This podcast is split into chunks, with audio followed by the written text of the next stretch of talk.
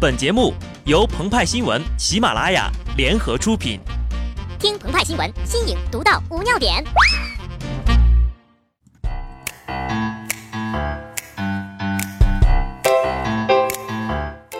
本文章转自澎湃新闻《澎湃联播，听众朋友们，大家好，我是极致的小布。黄牛是中国固有的普通牛种，脚短毛短，供拉车，供食用。饲养地区几乎遍布全国，其体型和性能因自然环境和饲养条件不同，可以分为北方黄牛、中原黄牛和南方黄牛。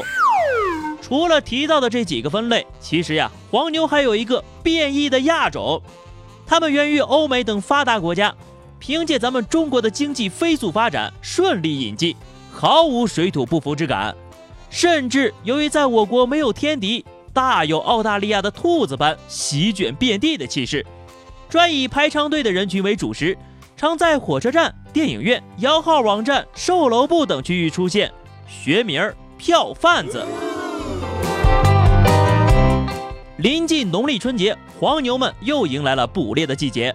在这场一年一度的盛宴中，咱们国人终于回想起曾一度被他们所支配的恐怖和无奈的被夺取钱财的那份屈辱。近日呀，一段外地女子北京看病怒斥黄牛的视频引爆了网络。某女子怒斥黄牛，将三百元的挂号费炒到了四千五百元，医院与黄牛里应外合，害得她没挂到号。在其中呀，更鲜明地指出黄牛优于群众的抢票技能，一张摆在挂号窗口前的凳子就能为十多人占位呀。昨天，中国中医科学院广安门医院通过官方微博澄清。此事件无保安参与到倒号的行为及证据，将严厉打击号贩子，维护患者正常就医的权利。看完声明呀，鹏鹏就一声叹息了。医院好像只能撇清关系，对黄牛却有些无可奈何呀。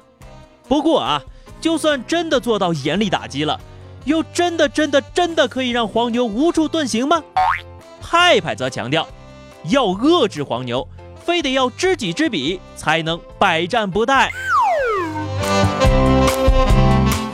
黄牛又称站在食物链巅峰，没错，已经捕食排队人群的它们，是比人类这一食物链顶端还要高端存在的物种了。没点过人的本领，怎么 hold 得住长龙般的群众呢？就算是黄牛啊，也分三六九等。所谓八仙过海，各显神通，和其他的牛类一样。黄牛呢，也是根据不同的生活环境而群居的动物，不同的场景难度系数各不相同。出没于电影院的算是最基层的黄牛了，他们只需要面对梦游的保安和售票人员的白眼。人群温顺，气氛祥和。通常呀，猎物都以两两一对的方式出现。当其中一位得知黄牛手握适合场次的最佳座位之后，有一定的几率变成黄牛的同伙儿。软磨硬泡，另一位心甘情愿被黄牛捕猎，堪称黄牛的新手模式。相比新手模式，靠演唱会吃饭的黄牛可谓艰辛很多呀。大家可以想象哈，TFBOYS、EXO、李宇春等偶像开演唱会的时候，粉丝在场边的狂热程度吧。不过啊，混迹于此的黄牛早已经司空见惯了，能够绕过歌迷会顶层拿下黄金位置，更能做到朋友要票吗？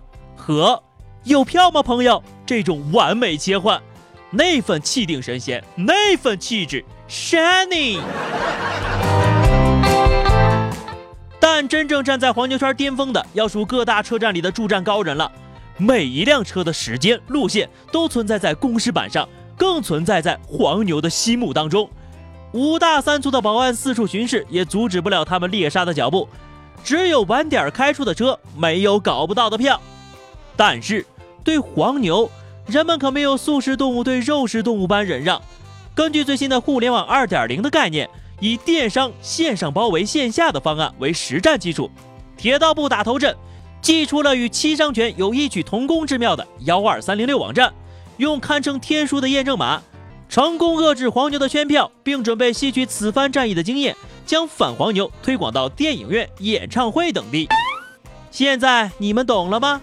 幺二三零六设计如此繁杂的操作界面，如此考验智商的验证码，都是在下一盘很大的棋呀！你们太年轻了。鹏鹏瞬间就惊讶了，原来黄牛也会失败呀。派派则表示，但咱们还是只买到飞票回去呀。其实他们还不是最厉害的，在巅峰之上还有云层，虚无缥缈是他们有别于其他黄牛的特质。传说中呀，他们出没在阴阳相隔之间，捕食的不仅仅是人类的钱财，更利用手中握着的专家号，操控着人类的生与死。在他们的领域，只有他们主动找上门，不会留下一丝的痕迹。他们呢，就像朋友圈里的红包照片，不付出代价就看不清楚，付出了代价也不一定能看得好。对于他们啊，我们呢也就只有一招了，拿出紫金葫芦。黄牛叫你一声，你敢答应吗？好的，那么以上就是本期节目的全部内容了。更多新鲜资讯，敬请关注喜马拉雅澎湃新闻。下期节目我们再见吧，拜拜。